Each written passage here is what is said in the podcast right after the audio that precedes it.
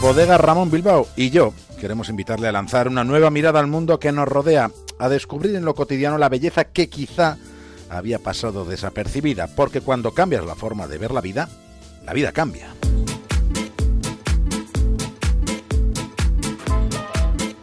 Miramos la vida de otro modo desde una estación de radio que tenemos en un faro en el Cantábrico. Lo siguiente en la brújula es una conexión con Punta Norte, una conexión con Javier Cancho y en el capítulo de hoy, Ratas de Nueva York.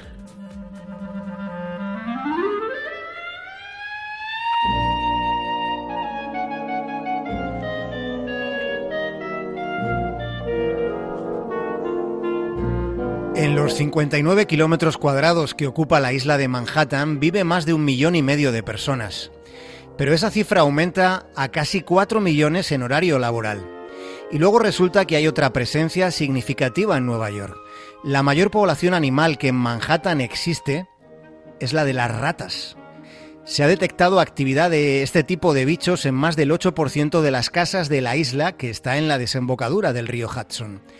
Las ratas de Nueva York tienen un origen común. Llegaron en barcos desde Inglaterra hacia 1750. Invadieron primero el extremo sur de Manhattan y desde aquello se han expandido ya por toda la isla. Las ratas llegaron en aquellos barcos que partían de Inglaterra rumbo a un enclave que por entonces no era más que una pequeñísima parte de la colonia británica. Hoy la influencia artística y cultural de la ciudad de Nueva York es, ya lo saben ustedes, es de las más determinantes de todos los lugares de referencia que pueda haber en el mundo. Pero sucede que en Nueva York también es algo así como un lugar tomado por las ratas. Habitan en las alcantarillas, están en los parques, en los túneles del metro, pero también en las casas. Ya hemos dicho que al menos el 8% de las propiedades de Nueva York tiene ratas una ciudad donde se estima que debe haber cerca de 2 millones de roedores.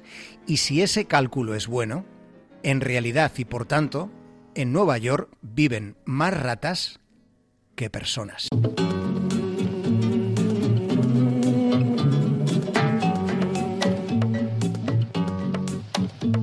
Este año la ciudad de Nueva York le ha declarado la guerra a las ratas. Se han destinado 32 millones de dólares para reducir su presencia en una ciudad que es capital financiera y es capital y referente cultural del mundo entero. Son 32 millones de dólares para financiar un combate que es bastante antiguo. Charles Dickens ya se quejó de, de, las ratas cuando visitó Nueva York, allá por el 1842. Durante el 2016, el Departamento de Salud Pública de la ciudad recibió 31.362 denuncias que estaban relacionadas directamente con los malditos roedores. Así que para evitar que dispongan de alimento accesible, fácil en las calles, recientemente se han establecido multas de hasta 5.000 dólares para los locales comerciales que dejen la basura donde no deben. Al margen de esta medida disuasoria, los programas de exterminio de ratas existen desde hace décadas, pero este año se está utilizando un raticida que en vez de matarlas les causa una menopausia prematura que impide que se reproduzcan. Y no es porque se trate de evitar una matanza masiva de ratas, usando métodos, digamos, menos expeditivos. Lo de propagar la menopausia entre las ratas es por otro motivo. Es porque las ratas son muy astutas. Cuando una muere envenenada, sus congéneres son capaces de percatarse de que algo raro ha sucedido y al parecer son capaces también de recordar que, fue lo último que la difunta comió y de ese modo evitar el mismo destino para las que sigan vivas y coleando. Ese es un motivo por el que se ha optado por dejarlas menopáusicas. El otro se debe a que las ratas se reproducen a toda velocidad. Una hembra gesta entre 8 y 12 crías, unas 10 o 12 veces al año. Las ratas son un problema muy serio, como pueden imaginar, sobre todo lo son en el Bronx y en Brooklyn. Por eso, el objetivo consiste en una reducción del 70% de los roedores para finales de 2018. Se han descrito casos en los parques en los que las ratas han intentado saltar a los cochecitos de los niños. Lo que vamos a escuchar a continuación es una grabación hecha dentro de un vagón del metro de Nueva York donde de repente, entre el pasaje, aparecen unas ratas.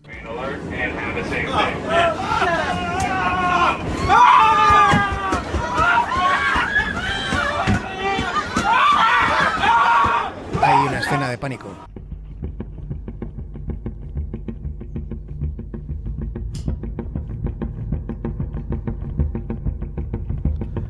Las ratas de Nueva York son legendarias por su voracidad e incluso por su tamaño. Sin embargo, los roedores neoyorquinos parecerían lindos ratoncitos al lado de las capibaras sudamericanas. Es que las capibaras pesan más de 60 kilos. Se trata del roedor más grande del planeta Tierra. Pero incluso las capibaras parecerían poca cosa ante el roedor más descomunal que en la historia haya existido. Se trata de la Josepoartigasia. Fue un bicho que debió pesar más de una tonelada. Su rastro apareció en Uruguay. Se encontró un cráneo de medio metro de largo.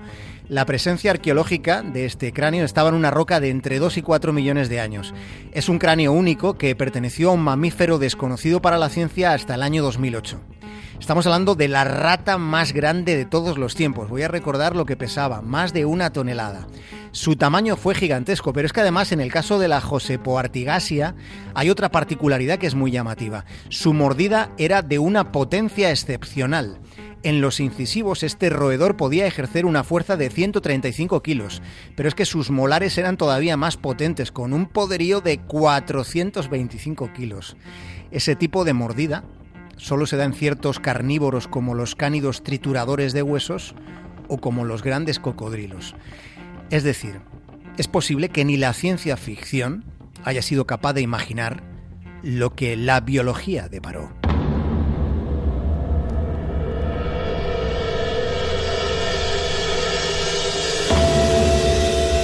Año 1722. El almirante holandés Jacob Roggeveen se convierte en el primer europeo que pisa la isla de Pascua. La isla de Pascua está en un lugar recóndito del Pacífico, está cerca del trópico de Capricornio, está a 3.700 kilómetros del continente sudamericano.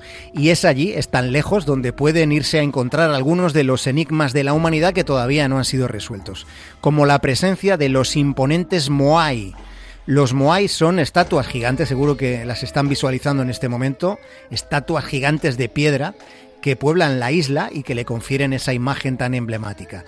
Fueron erigidos por una civilización anterior prácticamente desconocida.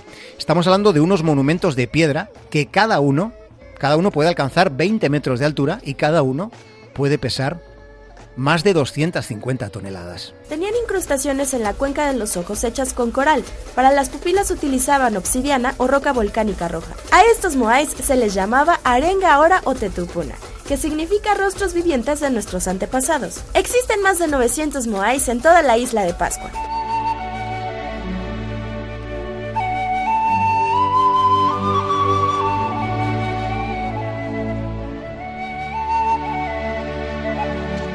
Viéndolos y conociendo las historias de la isla y la propia historia de esa isla, surge una pregunta inmediata. ¿Cómo llegaron hasta allí? Claro, porque plantean un problema tecnológico, para empezar, un problema tecnológico importante que está relacionado con su transporte y con el emplazamiento que tienen en la isla. Cuando el almirante Roggeveen llega a, a, la isla de Pascua, en aquel 1722, los Moai, las figuras de piedra, ya estaban allí.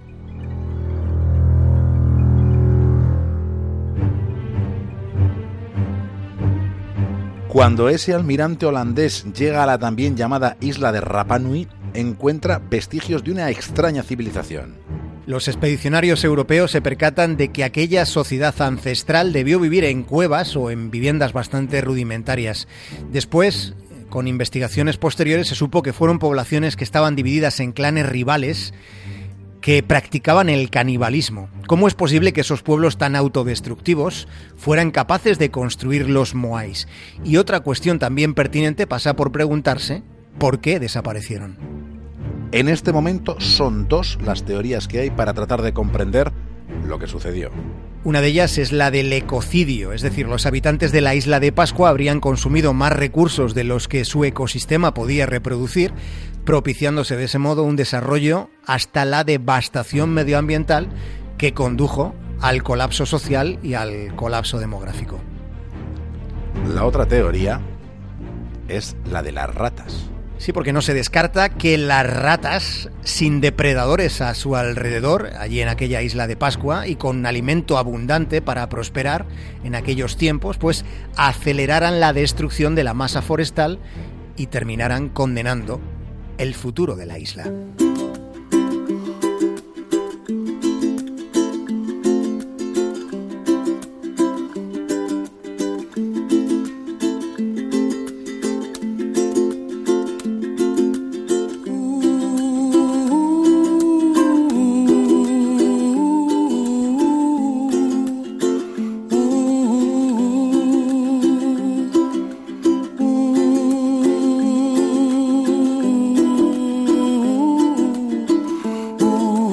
Cancho, hasta mañana. Un abrazo grande, David.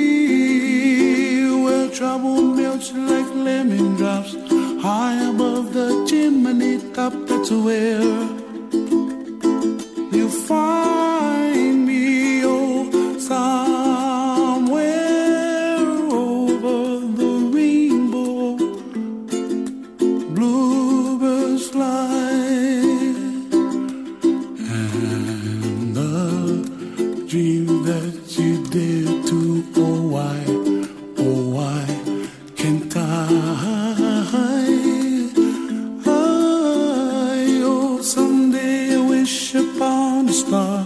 Wake up where the clouds are far behind. Me, where trouble melts like a lemon drops. High above the chimney top, that's where.